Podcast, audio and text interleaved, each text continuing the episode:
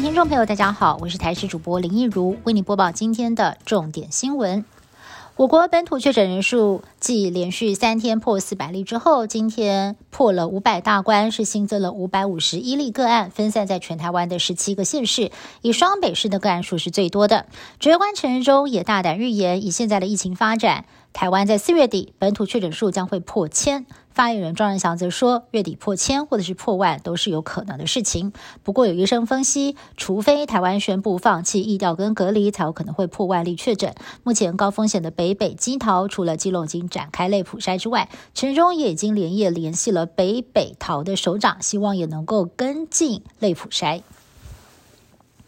立法院在三号才传出了国民党立委廖国栋的两名助理确诊，如今再传出首位立委确诊，疑似是当时被框列的立委廖国栋在居家隔离期间 PCR 阴转阳，传出从台东送到了台大医院治疗，更引爆了特权争议。卫副部长陈世忠前往立法院备询的时候，并没有直接证实身份，但是表示要祝福这位委员早日康复。但 CDC 在下午记者会，发言人庄仁祥回应。入住台大医院的原因时，点名廖国栋是因为有其他的疾病才需要照顾，会转院，间接的证实了廖国栋确诊的消息。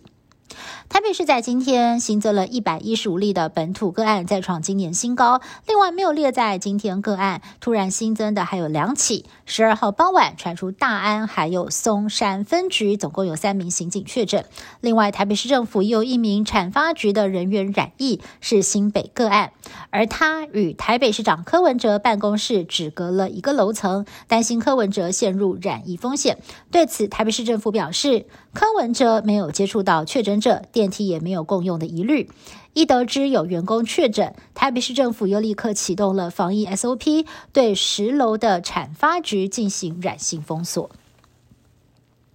在这波疫情当中，台中市确诊数字第一次来到了两位数，有二十六例。东市继续有新增，东市校园群聚传播链已经有十二例。比较特别的是，有一例二十多岁的男性，他曾经在四月八号、九号跟两名朋友到台北市听阿妹演唱会，回来之后出现了症状，才检确诊。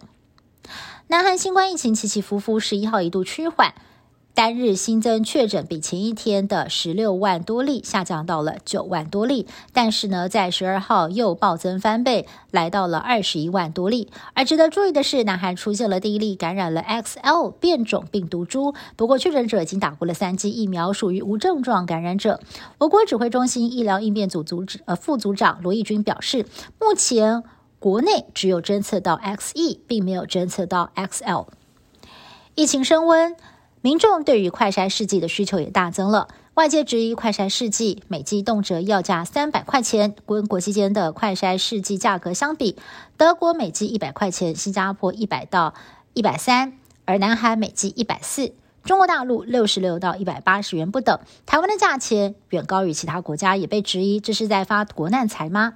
而记者实际的走访台北市的药局，有药师就反映了，现在政府宣布要征用快筛试剂之后，目前已经叫不到货，厂商也不再出货。指挥官陈时中则要大家现在不要急着抢购，因为价格会越来越便宜，更承诺未来的目标是希望每剂要至少降到两百块钱以下。北韩今年一再的试射飞弹，充满了挑衅的意味，引发了东亚还有朝鲜半岛高度紧张，也让美方提升警戒。为了压制北韩企业，以美国航空母舰林肯号为首的打击群在十一号出现在东海海域，目的是要稳定朝鲜半岛的情势。而美军战舰这么大规模的集结，也是四年来的头一次。以上新闻是由台视新闻部制作，感谢您的收听。更多新闻内容，请您持续锁定台视各节新闻以及台视新闻 YouTube 频道。